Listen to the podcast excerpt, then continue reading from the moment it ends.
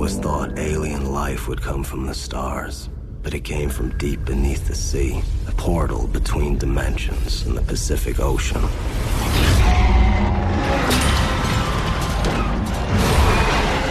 Sci-fi action film Pacific Rim features overwhelming visual effects, and yes, when I say overwhelming, it means the visuals are good enough to make you overlook the film's other failings.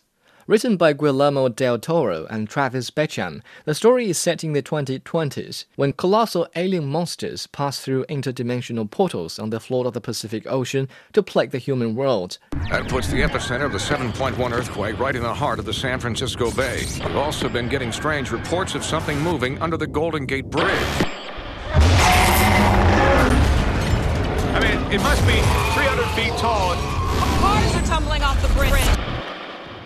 In response, the Pacific nations pool their resources and build equally colossal humanoid machines to fight the behemoths.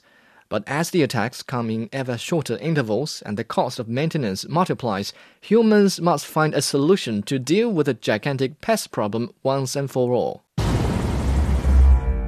Took me a while to find you. What do you want? I need pilots and your fighting skills. Pacific Rim offers practically everything I wanted to see but wasn't able to when I was still a boy.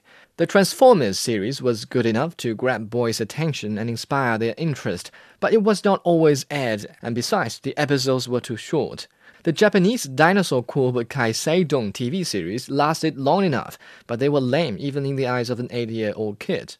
Pacific Rim provides a real feast for the eyes and ears about giant machines and huge beasts because unlike the Transformers film series, where you can barely tell one robot from another amidst the non-stop action, the machines in Pacific Rim are of a more simplistic yet majestic design, and their movements are slower and therefore more easily registered by the audience. Initiating launch operations.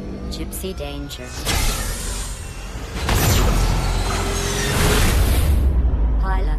Ready to connect. Let's go fishing.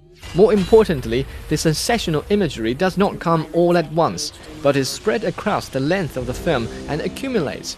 Certainly, there has to be some action in the background to whet the audience appetite at the very beginning, but after that, the action scenes are carefully inserted between much softer parts of the story.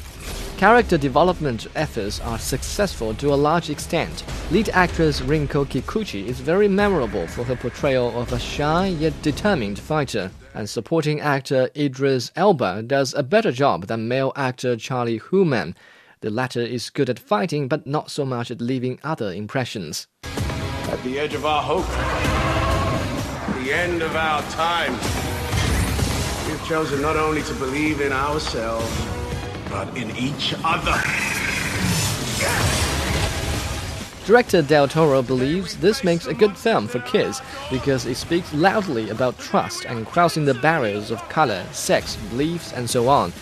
However, an American colleague of mine seems to disagree. As a parent, he thinks it is a good idea to protect kids from such intensive action films. Well, that's bad news for boys with protective parents because they won't be able to enjoy a thrilling kaiju movie that would definitely set their imagination free. On a scale from 1 to 10, I give Pacific Rim a 7.